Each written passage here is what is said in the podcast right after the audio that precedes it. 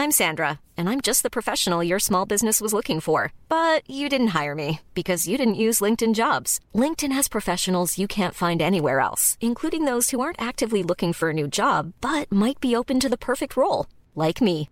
In a given month, over 70% of LinkedIn users don't visit other leading job sites. So if you're not looking on LinkedIn, you'll miss out on great candidates like Sandra. Start hiring professionals like a professional. Post your free job on linkedin.com/spoken today. Hey, I'm Ryan Reynolds. Recently, I asked Mint Mobile's legal team if big wireless companies are allowed to raise prices due to inflation. They said yes. And then when I asked if raising prices technically violates those onerous two-year contracts, they said, "What the f*** are you talking about? You insane Hollywood ass." So to recap, we're cutting the price of Mint Unlimited from $30 a month to just $15 a month. Give it a try at mintmobile.com slash switch. $45 upfront for three months plus taxes and fees. Promo rate for new customers for limited time. Unlimited more than 40 gigabytes per month. Slows. Full terms at mintmobile.com.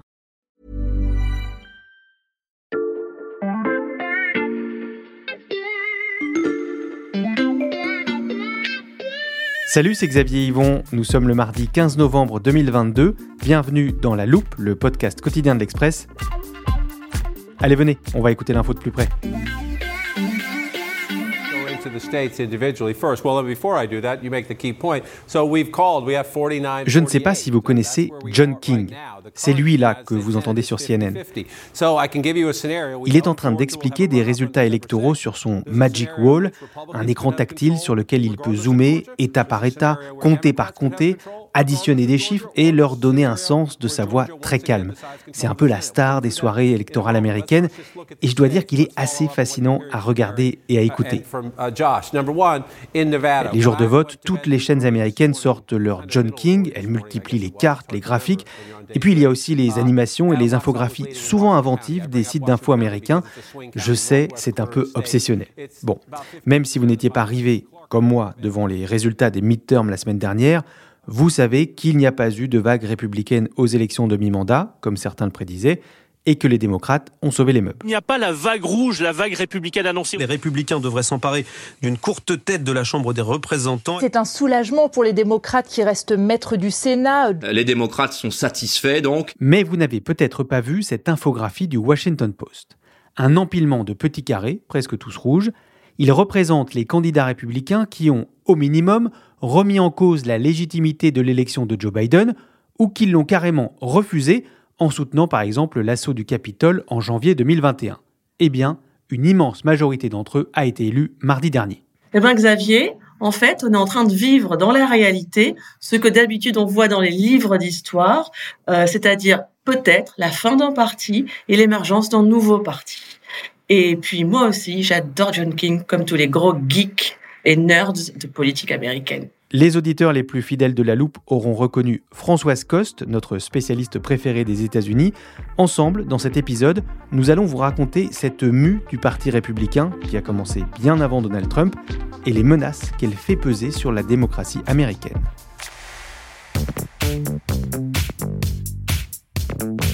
Vous avez de nombreux fans parmi les auditeurs de La Loupe, Françoise Coste, mais pour ceux qui ne vous connaissent pas encore, je rappelle que vous êtes historienne spécialiste des États-Unis, en particulier de la droite américaine, et que vous enseignez à l'université Toulouse 2. Vous venez de parler de livres d'histoire, alors j'en ai pris un avec moi en studio, je l'ai emprunté au service Monde. À quel chapitre je dois l'ouvrir pour remonter à la dernière disparition d'un parti politique américain? Alors au chapitre du 19e siècle et dans la deuxième moitié du 19e siècle. Ok. Voilà, j'y suis. Alors oui, donc vous êtes en train de voir que il y a eu une mutation du système bipartite euh, aux États-Unis euh, dans les années 1850-1860. Mais la spécificité du système américain par rapport au système européen, c'est qu'il y a toujours eu deux partis. Alors c'est pas toujours les mêmes, mais on fonctionne toujours par paire. Il y en a qui ont duré très longtemps, certains qui ont été beaucoup plus courts. La dernière fois qu'on a eu un changement de système bipartite, c'était donc il y a 150 ans avec l'émergence du Parti républicain. L'émergence du Parti républicain, on va y revenir. Euh, là, je lis qu'à l'époque, il y avait déjà les démocrates, mais qu'en face, l'autre parti, c'était les Whigs. Ouais, donc il y avait déjà les démocrates, et qui avait comme adversaire le parti Whig, qui est en fait une étiquette héritée euh, de la Grande-Bretagne. Hein. Et le parti Whig a été très puissant, plus puissant que le parti démocrate, grosso modo, on va dire des années 1820 aux années 1860. C'était plutôt le parti des élites économiques, des élites commerciales, des intellectuels, de la grande presse. Voilà, il a pendant une quarantaine d'années, dominé la scène politique américaine et son éventuelle disparition aurait été complètement euh, aberrante à imaginer. Hein. On aurait une machine à remonter le temps, on irait à 1850 et on dirait à tous ces élus Whigs, ces gouverneurs, ces sénateurs, ces présidents, euh, vous savez, euh, dans 15 ans, votre parti n'existera plus. Personne ne nous aurait cru. Et pourtant, c'est exactement ça qui s'est passé euh, en très peu de temps. Et qu'est-ce qui s'est passé alors? En fait, la scène politique américaine a été dominée par une nouvelle thématique, l'abolition ou pas de l'esclavage. Très vite, les démocrates se sont positionnés comme parti favorable à l'esclavage parce que traditionnellement, le Parti démocrate était très puissant dans le Sud, c'est-à-dire dans les États esclavagistes. Le Parti Whig, lui, a très longtemps cru qu'il pouvait avoir une position centrale, faire du en même temps, et combiner une branche pro-esclavagiste et une branche anti-esclavagiste. Ce qui a été possible, en fait, pendant 20-30 ans. Et dans les années 1850, la question est devenue tellement hystérisée que la cohabitation des pro et anti est devenue impossible. Et donc les anti-esclavagistes sont partis du parti Whig pour créer un nouveau mouvement en 1854 qu'ils ont appelé le Parti républicain. Et six ans plus tard, le candidat républicain à la présidence, Abraham Lincoln, est élu président. Il y a encore un candidat Whig aux élections de 1860. Il se fait écrabouiller, il est complètement invisible, et donc le parti euh, disparaît, corps et âme. Ce que vous dites, Françoise Coste, c'est que ce parti républicain qu'on connaît aujourd'hui et qui donc a été créé au milieu du 19e siècle, subit à son tour le sort du parti Whig et qu'il est en train de disparaître. C'est une possibilité, c'est-à-dire que les bouleversements sont tellement profonds aujourd'hui dans l'idéologie du parti, son positionnement par rapport aux institutions des États-Unis, la question sur son leadership, que ça pourrait c'est peut-être trop tôt pour le dire, mais on ne peut pas exclure que ça aboutisse à un nouveau système bipartiste. Alors peut-être que le parti conserverait cette étiquette, qui s'appellerait toujours Parti républicain, mais euh, en interne, surtout sur le plan idéologique, il serait totalement différent du Parti républicain qu'on connaît depuis 150 ans. Donc on va au-delà de, la querelle gauche-droite pour se positionner contre le socle institutionnel qui a toujours fait consensus euh, sur la séparation des pouvoirs, l'organisation d'élections euh, démocratiques, l'acceptation pacifique de la défaite. Tout ça, c'est des pratiques, des normes, des règles institutionnelles qui ne vont pas nécessairement de soi pour tous ces nouveaux républicains trumpistes. Ces nouveaux républicains trumpistes, c'est comme ça qu'il faut les appeler désormais? C'est ça qui peut faire penser à une évolution historique on sent qu'il y a un tâtonnement aujourd'hui sur le lexique à utiliser pour décrire ce qui se passe. Biden lui-même symbolise ceci parce qu'on sent qu'il est en train d'essayer des nouvelles étiquettes qui pourraient être un peu plus pertinentes. Dernièrement, dans des discours pendant la campagne en particulier pour les midterms, il s'est mis à parler de MAGA Republicans. MAGA, M-A-G-A, qui est l'acronyme du slogan de Trump, Make America Great Again. Because this MAGA crowd is really the most extreme political organization that's existed in American history. Trump lui-même hein, utilise le terme MAGA tout le temps, ses, ses, ses fans le font, mais là, c'est les démocrates qui, par Biden, euh, utilisent donc ce, ce qualificatif pour montrer qu'on n'est pas dans les républicains habituels. The MAGA Republicans don't just threaten our personal rights and economic security. They're a threat to our very democracy. Biden est allé encore plus loin parce que dans la campagne, il a utilisé un mot tabou dans la vie politique américaine. Il a dit que les MAGA Republicans étaient des semi-fascistes. President said, quote, what we're seeing now is like semi-fascism. That's a quote. Et ça, c'est vraiment passer une étape, hein, parce que le fascisme, c'est vraiment un terme très peu usité dans la politique américaine, qui est souvent euh, plutôt vu comme un terme euh, spécifique à l'histoire européenne, en particulier l'histoire de l'entre-deux-guerres et de la Seconde Guerre mondiale. Donc là, c'est une nouveauté que, Biden utilise. D'ailleurs, ça a fait débat, ça fait un peu scandale. Et pourtant, il y a une certaine pertinence à ce choix. Et en tout cas, c'est un choix qui montre bien que on ne peut pas se satisfaire euh, de notre perception habituelle du système, il est en train de changer. Des anti-esclavagistes d'Abraham Lincoln aux MAGA Republicans de Donald Trump, on va garder le livre d'histoire ouvert pour comprendre comment le Parti républicain a pu à ce point se métamorphoser.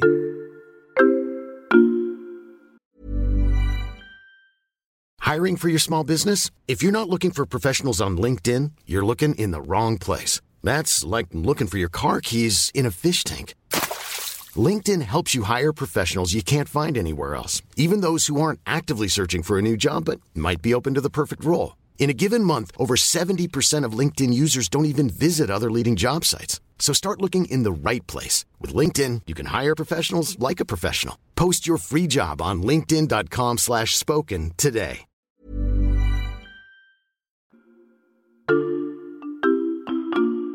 On continue avec notre livre d'histoire américaine. C'est les meilleurs livres d'histoire, ceux-là. Et on fait un petit saut dans le temps. Euh, après la Seconde Guerre mondiale, quand euh, des historiens américains ont commencé à analyser euh, le contenu idéologique du Parti républicain. Ok, j'arrive à ce chapitre et je vois une référence à un livre, Le style paranoïaque dans la vie politique américaine. Oui, donc c'est le bouquin d'un historien qui s'appelle euh, Richard Hofstadter, qui a été publié en 1964, donc un grand classique du XXe siècle. Et Hofstadter, dedans, il remarque que dans toute l'histoire des États-Unis, même avant en fait l'indépendance et dans la période coloniale, il y a toujours eu des Américains complotistes. Et donc pour lui, c'est un fil rouge qu'à chaque époque, il y a eu une propension dans une partie de la population à croire dans des théories du complot. Au 19e, on a eu le complot maçonnique ou le complot des Irlandais catholiques qui arrivent aux États-Unis en masse. Bon. Et après la Seconde Guerre mondiale, dit Hofstadter, ces complotistes, on les retrouve chez les républicains en particulier, euh, vu la date de parution, 64, le mouvement du macartisme, chez qui on retrouve tous ces ressorts, c'est-à-dire euh, l'idée qu'une force, souvent d'origine étrangère, est en train de s'infiltrer aux États-Unis, qu'elle va subvertir le système politique de l'intérieur pour imposer un régime euh, plus ou moins dictatorial, et qu'il faut que des citoyens un peu plus éclairés que les autres identifient le complot et fassent tout pour l'arrêter ce qui donnera, dans le cas de la subversion communiste, le macartisme. Et vous, Françoise Coste, vous faites la filiation entre ces républicains macartistes et ceux d'aujourd'hui qui remettent en cause l'élection de Joe Biden. Ouais, là aussi, c'était pour ça que je pense qu'on peut poursuivre le fil théorique d'Hofstadter jusqu'à aujourd'hui, parce qu'on retrouve de nouveau les mêmes ressorts. Alors Hofstadter et après lui, euh, plein d'autres historiens vont effectivement voir la permanence de cette frange complotiste. Donc justement, on va l'appeler frange au sein de la droite euh, américaine, où on va trouver les expressions comme radical right, la droite radicale. Elle a toujours été présente, avec des incarnations différentes en fonction des époques. Et euh, celle que l'on voit aujourd'hui, clairement, son acte de naissance, c'est pendant les années Obama, euh, le mouvement du Tea Party qui a été à l'époque euh, parfois un peu charitablement euh, trop pris au sérieux comme des gens qui étaient vraiment inquiets sur le, la dette, le budget, qui posaient de vraies questions économiques ou financières pertinentes, mais qui en réalité étaient déjà dans un trip complotiste. on a la thèse des Brothers qui pensent que Obama était né au Kenya, était musulman et qu'il avait été dès sa naissance manipulé pour faire tomber la démocratie américaine. Et c'est de cette mouvance Party qu'a émergé euh, Donald Trump. C'est comme ça qu'il a basculé dans la politique, en étant le principal porte-parole de ses brothers. Today, I'm very proud of myself because I've accomplished something that nobody else has been able to accomplish. Our president has finally released a birth certificate. I'd want to look at it la différence avec euh, les années 50 et aujourd'hui, c'est que traditionnellement, même si cette frange radicale, elle a toujours existé, le leadership du parti l'avait toujours euh, mis de côté, l'avait toujours plus ou moins ostracisé. Alors ils vont tolérer la présence hein, de ces radicaux. On va pas non plus les chasser du parti parce qu'ils peuvent amener des militants, des donations, des voix lors des élections.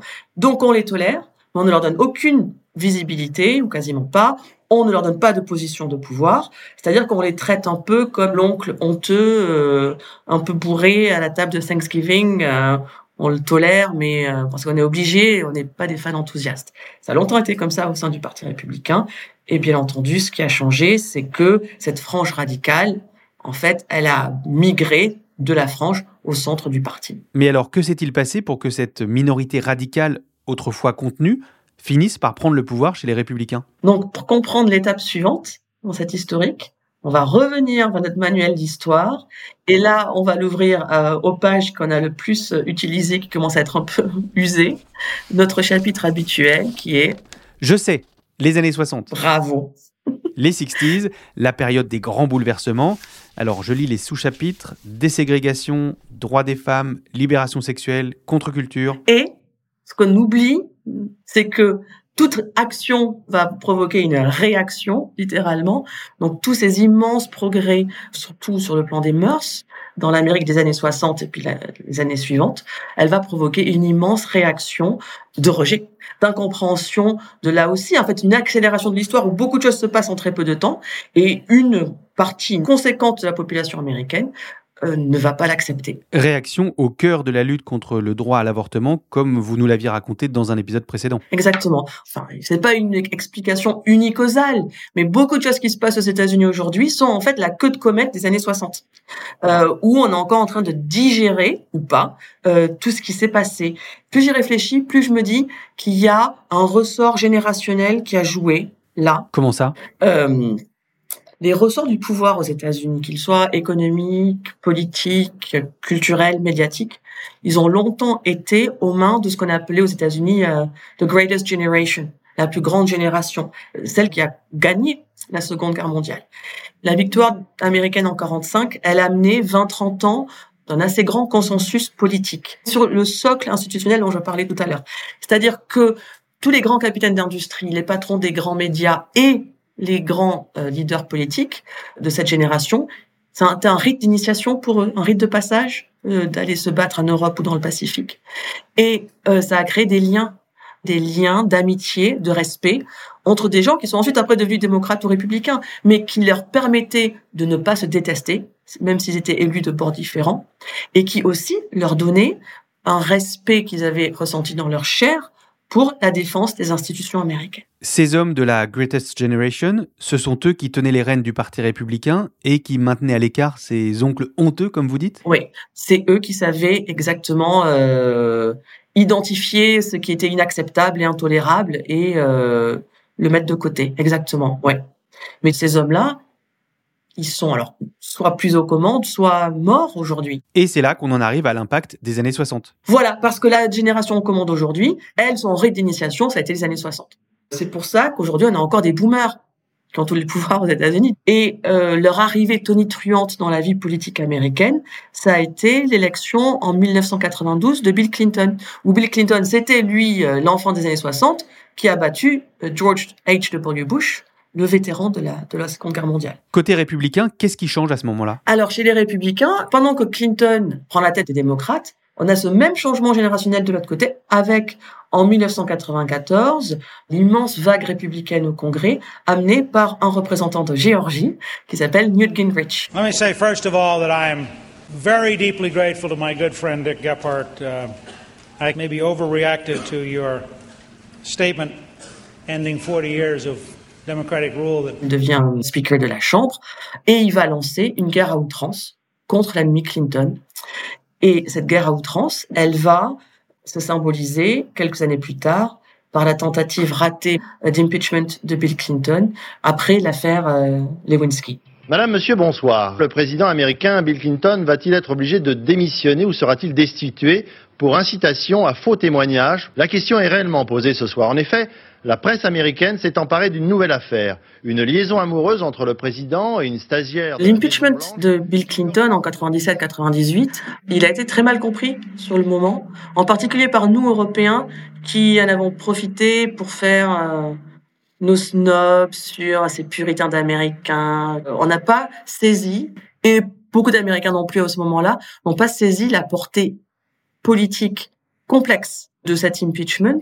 Surtout que comme Clinton a été finalement acquitté, on a vite tourné la page. Mais en réalité, c'était le symbole d'un nouveau chapitre, justement, dans l'histoire américaine, qui dure jusqu'à aujourd'hui et qui tourne autour de l'idée, chez les républicains, que les démocrates ne sont pas un parti légitime, qu'ils n'ont pas le droit de gagner des élections, qu'ils n'ont pas le droit d'occuper le pouvoir. Et cette nouvelle génération ne joue plus les garde-fous contre les complotistes et les radicaux au sein du Parti républicain. Disons qu'à partir de là, c'est open bar pour la frange radicale, qui est à partir de là non seulement tolérée au sein du parti, mais euh, accueillie à bras grands ouverts. Et là aussi une différence de taille avec la génération précédente. Ces gens-là vont recevoir des investitures pour être candidats et ils vont être élus. Et c'est eux qu'on a aujourd'hui, hein, qu'on va retrouver gouverneur, membre du Congrès, sénateur, président avec Trump. Donc voilà, il y a une légitimisation Parce que cette frange radicale, en réalité, elle reste une frange. Elle est très impressionnante, mais c'est une minorité vocale, comme on dit aux États-Unis. Elle n'est pas majoritaire, mais elle a su utiliser des outils pour euh, se faire plus grosse qu'elle n'était, en particulier évidemment euh, aujourd'hui les réseaux sociaux qui peuvent maintenant toucher des millions de gens. Et puis il y a ce dont on a déjà aussi parlé, le fait que aux États-Unis, vu euh, les institutions totalement anachronistiques créées par la Constitution des États-Unis, on n'a pas besoin d'être majoritaire dans la population pour remporter les élections. Un changement de génération, l'émergence des réseaux sociaux et des institutions datées, voilà le cocktail qui a fait basculer le Parti républicain. Je peux refermer mon manuel, il est temps de se demander comment va s'écrire le prochain chapitre de l'histoire politique américaine.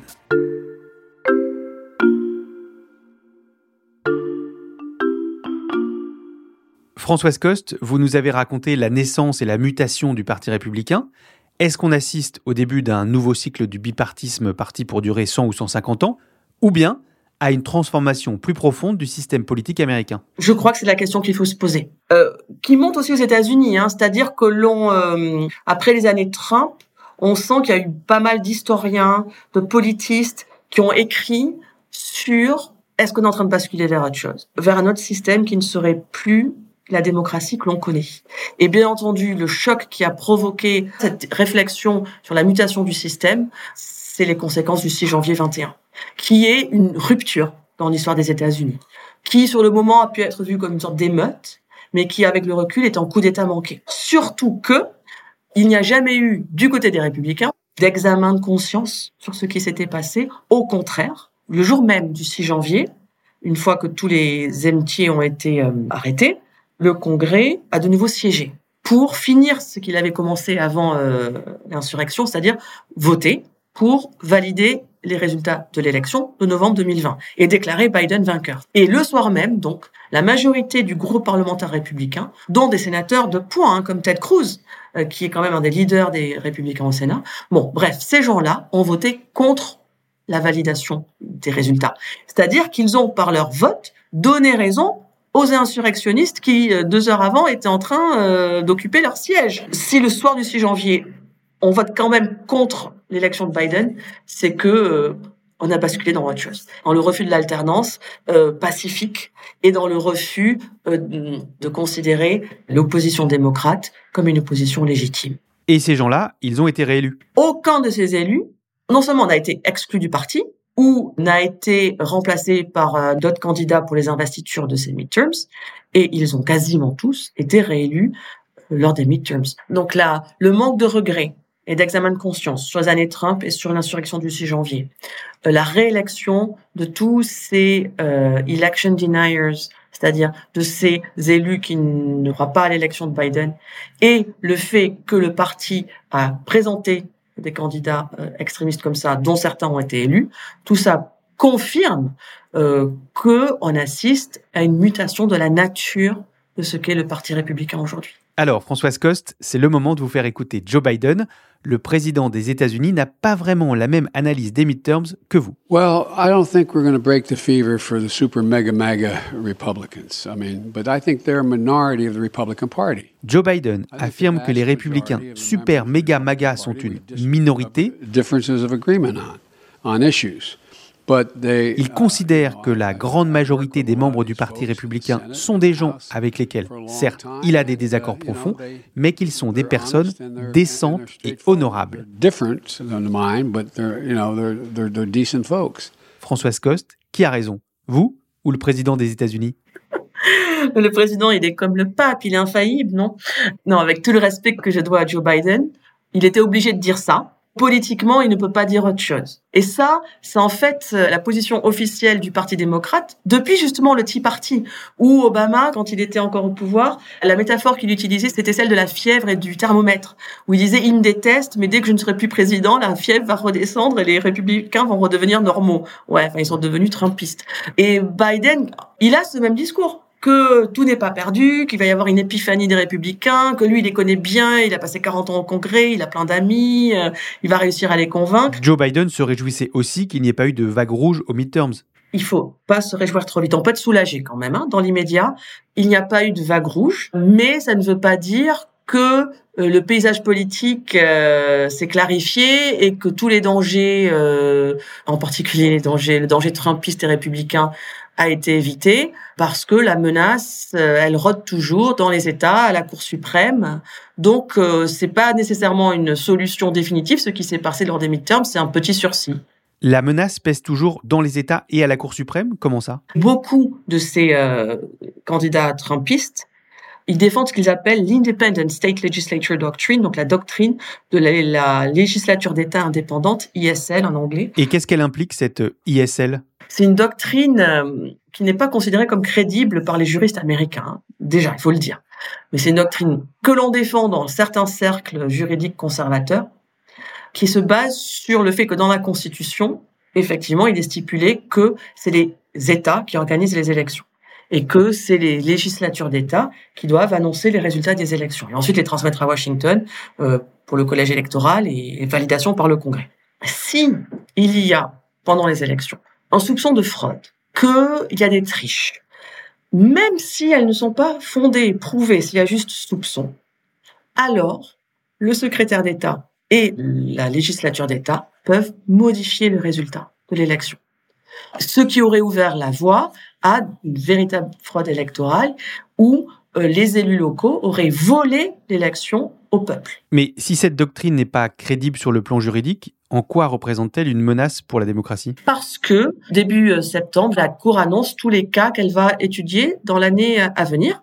Et dans la liste des cas qu'elle a acceptés, pour lesquels elle a été saisie, il y a cette Independent State Legislature Doctrine et vu que la Cour suprême a une euh, majorité clairement conservatrice, avec en particulier trois juges sur neuf nommés sur Trump, on ne peut pas exclure que euh, la Cour suprême en juin prochain euh, déclarera que les États ont le droit de modifier le résultat des élections. À commencer par l'élection présidentielle de 2024.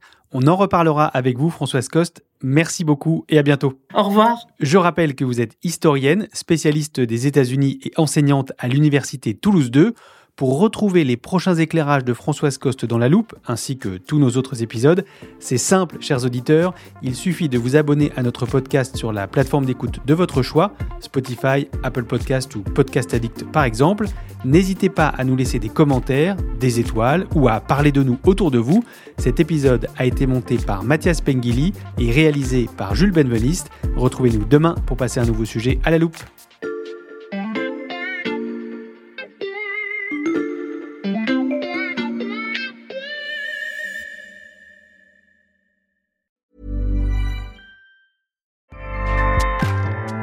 ACAST powers the world's best podcasts. Here's a show that we recommend. Hi, I'm Jesse Cruikshank. Jesse Cruikshank. I host the number one comedy podcast called Phone a Friend. Girl. Let's phone a friend. Not only do I break down the biggest stories in pop culture with guests like Dan Levy and members of InSync, I do it with my own personal boy band singing jingles throughout because it's my show. It's your show, girl. New episodes of Phone a Friend. Yeah. Drop Thursdays wherever you get your podcasts. So work it, girl. Yeah, work it. Okay, that's enough. ACAST helps creators launch, grow, and monetize their podcasts everywhere. ACAST.com.